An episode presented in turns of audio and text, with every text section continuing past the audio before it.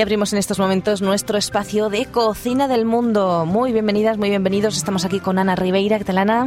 Mmm, qué bien huele ya. Qué bien ¿eh? huele ya, ¿eh? y con Antonio Lerma, ¿qué tal Antonio? Muy bien, yo me dedico a las maletas.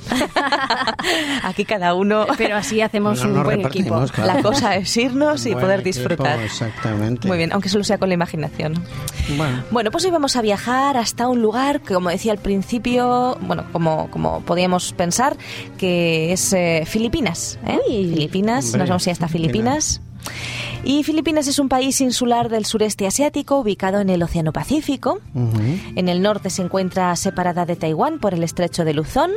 Al oeste está el mar de la China meridina- meridional y Vietnam. Al suroeste, eh, pues está el país y la isla de Borneo, el mar de Sulu y al sur el mar de Celebes, que la separa de otras islas de Indonesia y el mar de Filipinas. qué lejos En fin. está Filipinas. ¿eh? Mira tú Muy la lejos. Mira la música de Filipinas. A ver, a ver. Esta es música de la que nosotros les llevamos, ¿no? Porque si no... Bueno, es que Filipinas durante 200 Claro. años Fue fue, territorio territorio, español. O sea que esto es Y ahí una, les hemos dejado- una J filipina. Mira, mira, mira. Sí, pero chiqui, chiqui, chiqui. La ventana, sal a la ventana, sal niña se gana, no digas que no. Uy. Anda, chúpate. Chiqui, chiqui, chiqui, chiqui. Yo me esperaba una J. Es una J, pero ya, ya. filipina. Ya, ya, ya, ya. Ay, qué gracia. Déjame que tú no pecas. Uy, qué cosa más curiosa. Es una mezcla entre J y... ¿Qué sería? Y Filipinas, no sé. Sí, bueno, a mí me suena, ¿cómo se llama esto? Que es parecido a la ópera, pero es el género chico. Y zarzuela, ¿no?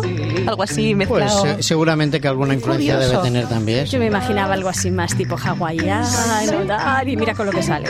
Mira, oye. Bueno, Bueno, música está bien. filipina ¿eh? para Alguna influencia positiva teníamos que tener por algún lado.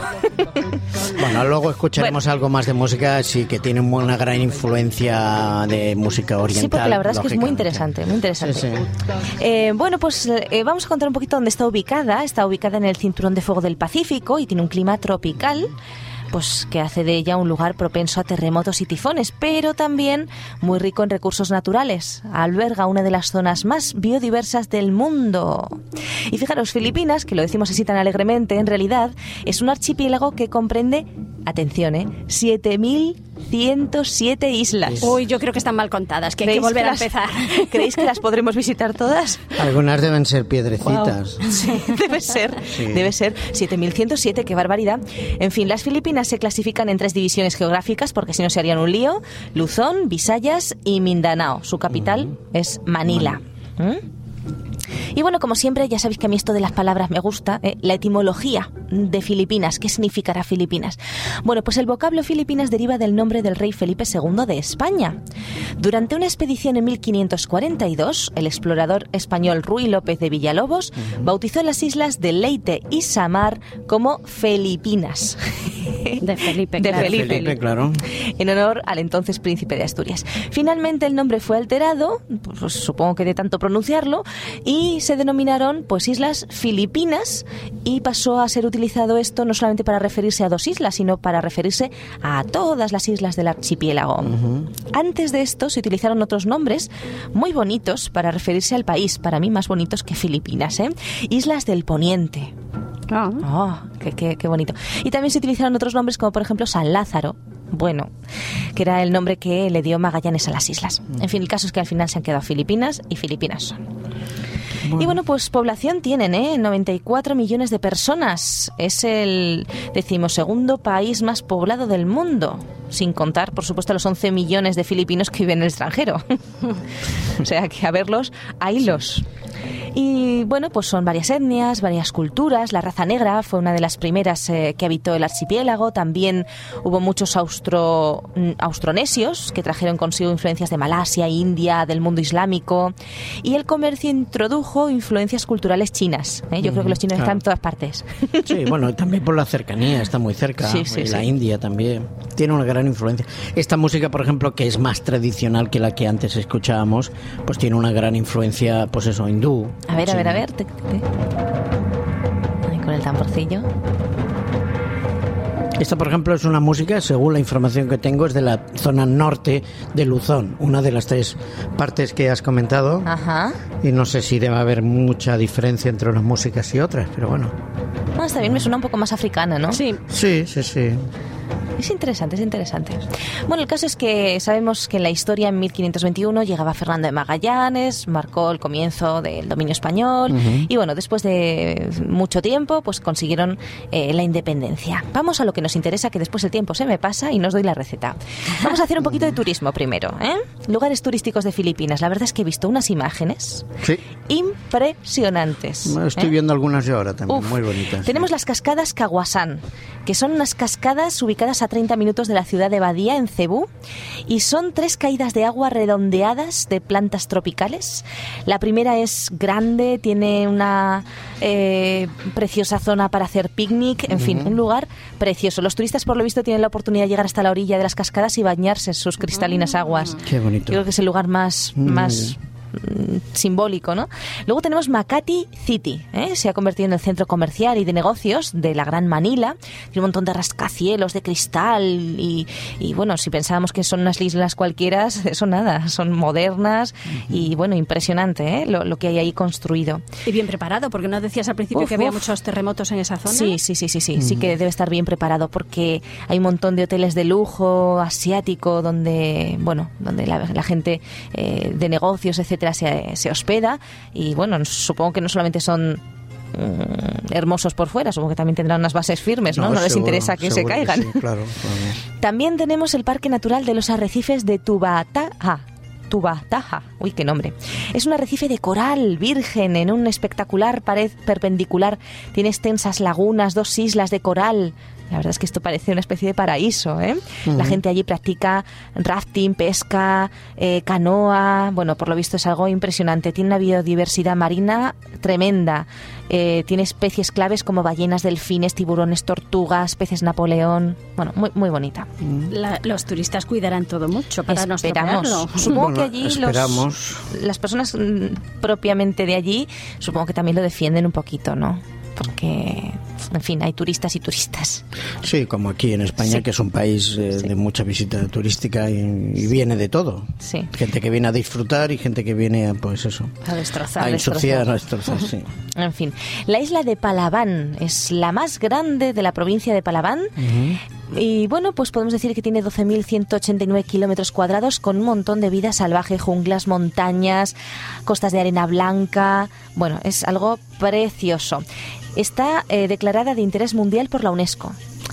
Luego tenemos la isla de Boracay, que es encantadora, según dicen. Isla de aguas cristalinas, arena blanca. Bueno, que yo me quedo ahí. ¿eh? Vosotros os volvéis si queréis.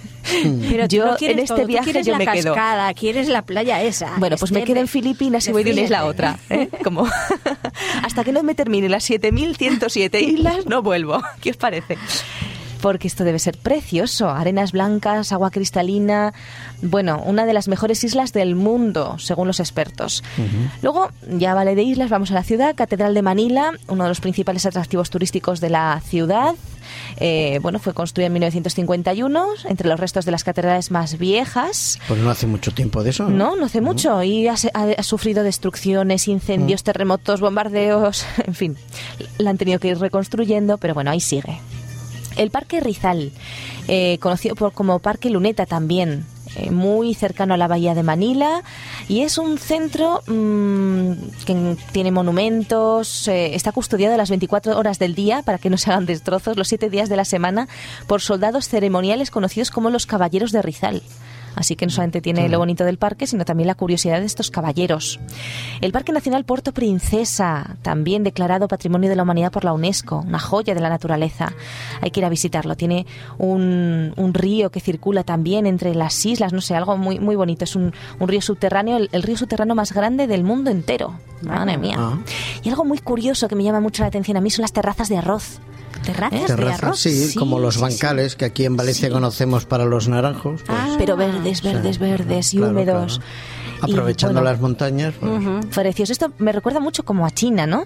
El- es también, También, patrimonio también. cultural de la UNESCO. Y bueno, pues eh, es un paisaje que, que hay que verlo, porque nosotros no estamos acostumbrados a, a ver eso, aunque tiene razón Antonio que se parece mucho a los bancales de aquí, pero Bueno, aquí lo que pasa es que son más secos. redondeadas, Aquí son más secos y ahí serán más verdes, me Y imagino. las, nuestras montañas son como más, más agrestes y aquí son como colinitas redondeaditas, verdes. Está bien. Y hablando de colinitas redondeaditas, están las Chocolate Hills, que son las colinas de chocolate, que las he visto y me parece algo curiosísimo. Son realmente como, como montañitas de chocolate.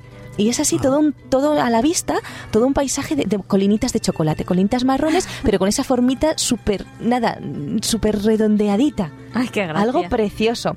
Luego hay más cascadas como las de Pasaján, eh, la playa Alona, eh, en fin, hay muchos sitios bonitos que visitar. Vamos a la gastronomía que si no, no nos da tiempo. Vamos a comer. ¿Estáis cansaditos ya de, de patear? Tanto viajar, sí, uno se cansa. Tanto caminar.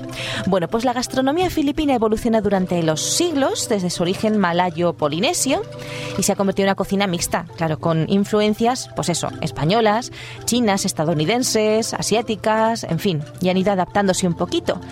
Pero bueno, tienen desde comidas muy simples, como comida de pescado frito con sal y arroz, a los muy elaborados, como cocidos e incluso paellas para las fiestas, ¿eh? Hemos exportado hasta la paella, ¿qué os parece? Tremendo. Y bueno, pues tienen platos muy interesantes como sinigang, care care, tapa, pata crujiente, pancit, que precisamente vamos a hablar del pancit en nuestro programa. Tienen eh, de la gastronomía de Filipinas hay que resaltar lo exótico de sus platos y la gran variedad que tienen. Eh, en cuanto a las recetas, pues hay que destacar productos como el carabao, que es carne de búfalo, eh, vaca, pollo, cerdo, marisco, pescado, molusco, arroz, en fin, son claro, como es una isla tampoco tiene muchas demasiadas hortalizas, ¿no? Tienen muchas frutas, eso sí, frutas tropicales. Y de España se introdujeron alimentos como la salsa de tomate, el maíz, en fin, que cada uno ha ido dejando un poquito allí. Fijaros, entre los postres destacan los elaborados con arroz y coco. ¿eh? Y tiene pues eh, natas, eh, habas caramelizadas, hielo, en fin, constituyen sus postres. Muy bien. Y en lo referente a la bebida, pues encontramos, por supuesto, ricos zumos de frutas Por el clima, claro. por el clima. Muy bien. Y bueno, vamos a ver si os parece qué es el pansit, la receta de pansit en Filipinas. ¿Suena a pan? No. Suena así. No sé, digo, Ay, por, pancit, ahí, por ahí, por ahí. pan sec. No exactamente Sí. pan, pero bueno, pan sec es pasta. Es una pasta Ah. como si fueran tallarines o espaguetis. Ah. Que bueno, se pueden encontrar en tiendas especializadas, pero si no, podemos usar un paquete de espaguetis, porque si no es muy complicado. Así que vamos a hacer una receta de pansit filipino. El pansit es un plato pues que se elabora de muchísimas maneras. Cada maestrillo tiene su librillo, ¿no? Pero más o menos viene a ser algo así. Ingredientes. Un paquete de espaguetis, cuatro zanahorias, dos pimientos rojos grandes, uno verde, dos tazas de guisantes, dos ramas de apio cortado, cuatro cebollas, tres dientes de ajo, cuatro huevos duros, media coliflor o, brócoli, un poquito de ambos, salsa de soja imprescindible, aceite y sal. Y también se le pueden añadir, porque ellos les añaden pues carne y cosas, pues también nosotros le podemos añadir, no sé, salchichas vegetales, tofu o seitán en tacos, si queremos, pero vamos, con el huevo ya tenemos proteína. La preparación. Lavamos las verduras, las cortamos muy menuditas y en una cazuela con aceite doramos las cebollas y el diente de ajo. Añadimos las verduras troceadas y lo freímos todo junto. Luego hervimos el pansit aparte, los espaguetis, en abundante agua con un poco de sal y cuando ya están a punto los escurrimos y los dejamos enfriar. Añadimos esta pasta a las verduras y dejamos cocer un ratito removiendo para que se, pues, se cojan los sabores. Rectificamos de sal y servimos en una fuente junto con la salsa de soja. Yo no pondría sal si le ponemos salsa de soja, que se agrega según los gustos. Así que si a alguien le gusta mucho la salsa de soja, pues elimina la sal. Y si va a poner solo un poquito, pues pone un poquito de sal. Y también podemos alinear con un poquito de zumo de limón. ¿Qué os parece el plato? Pues a mí Muy bien, estupendo, muy con lo rico, que me gustan sí, las sí. verduras y lleva un montón y además montón. no La- la demasiado los cocinadas. No, o sea no, no. que- Sí, sí, estilo, digamos, chino, de estos así. Sí, sí, como si fuera un wok. Exactamente, Sí, sí, verdura sí, medio sí. hecha, está muy bien. Y eso he buscado Bueno. diferentes recetas y bueno, son, son distintas. Todas los- las recetas de pansit que he encontrado son distintas. Así que si queremos buscar en internet más recetas, pues a ver las haylas. Pues hasta aquí Muy el bien. programa de hoy. Esperamos que hayáis disfrutado Mucho. y que lo hagamos también en casa. A ver, a ver si sí.